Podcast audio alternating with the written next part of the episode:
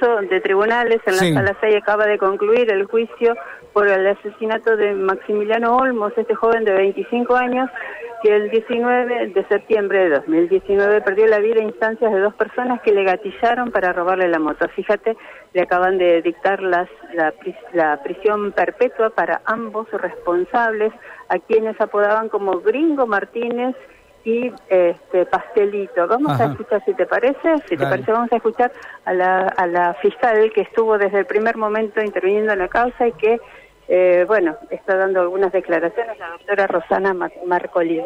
¿Cómo no escuchamos, Gaby? Esta calificación, bueno, fue sostenida, también eh, se rechazaron todos los planteos defensivos que habían hecho de invalidez.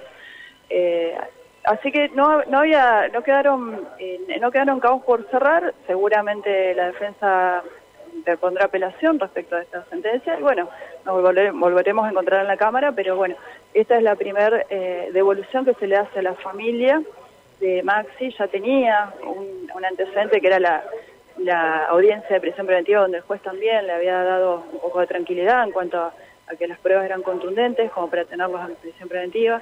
Y esta bueno es la primera devolución que se le hace sobre todo a la, familia de Maxi a su pareja, a su mamá, a sus hermanos eh, en el sentido de eh, que sí, que efectivamente se le reconoce eh, su calidad de víctima, se le reconoce el hecho de que hay justicia para ellos, que era lo que estaban buscando desde el primer momento. Y el motivo, digamos, de, lograr la impunidad eh, a través del robo de, motos que aparentemente, bueno, venían ya realizando como, como, como digamos, en otras eh, oportunidades también, digamos, el hecho de matarlo a Maxi era para lograr la impunidad. Exactamente. A ver, eh, pero en realidad ellos venían robando motos, yo eso siempre lo dejé en claro. la verdad es que este homicidio también fue muy difícil de dilucidar. Imagínense que era una moto con una persona con casco arriba y, en, y el otro encapuchado. Eh, en, un lugar eh, con, donde la, visión ya no era de luz natural. Eh, todos estos motivos hacen que, y aparte, es como la víctima es seleccionada al azar. No, no hay forma de conectar a la víctima con los posibles autores, como en otros casos. En esto de las redes sociales y algunas fotografías y diálogos en los teléfonos celulares tuvieron, bueno, crucial interés para, para poder dilucidar este caso. Sí, sí. Eh, lo principal y las principales pruebas surgieron del teléfono de uno de los imputados que se secuestró en un allanamiento que se hizo cinco días después del, del homicidio. Eh, nosotros, de todos modos, al día siguiente, nosotros ya teníamos un indicio de dónde podrían venir los posibles autores de los hechos, porque ellos, en el caso de, de Samón, habían viralizado fotos eh, de las motos de Leguizamón. Entonces, esa foto nos había llevado a la Fiscalía el día siguiente del homicidio de, Olmos y eso nos dio un eh, inicio o por dónde empezar la investigación. Un inicio absolutamente válido, incuestionable, o sea, porque no realmente era el material fotográfico de la moto, indudablemente era la moto de Leguizamón.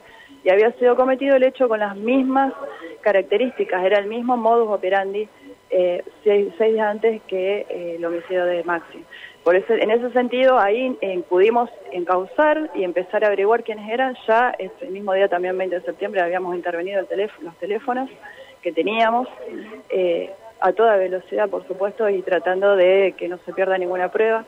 Todo esto en conocimiento de la familia. La familia siempre estuvo en contacto conmigo y yo fui manteniéndolos al tanto de toda la investigación. Cada logro era comentárselo a la familia para que se vaya quedando tranquila. Pero la verdad es que este paso por lo que son eh, los juicios orales es duro para, para todos, para los fiscales también. Vale, gracias. Bueno, la doctora Rosana Marcolina, entonces, quien ha llevado adelante la investigación y este juicio que acaba de poner un punto final. Tres años pasaron, ¿eh? hay que decirlo. Tres años pasaron y una familia que probablemente pueda poder hacer un duelo. ¿Tuviste, ¿Estuviste cerca de la familia, Gaby? Sí, por supuesto, estuvimos dentro de la sala 6, en el primer piso, muy cerquita de Azucena, la mamá. Y bueno, ya tomó contacto con algunos colegas, yo voy a tratar de, de buscarla ahora porque eh, hoy es un día muy particular aquí en tribunales. Recordemos que en algunos minutos nada más también se va a llevar adelante las audiencias imputativas para dirigentes e hinchas o bueno o barras de Colón y por eso que está todo muy cercado por policías hay un operativo policial muy muy importante y los familiares por lo menos no los directos no por supuesto los directos pudieron ingresar pero el resto de los familiares tuvieron que quedarse en las escalinatas de tribunal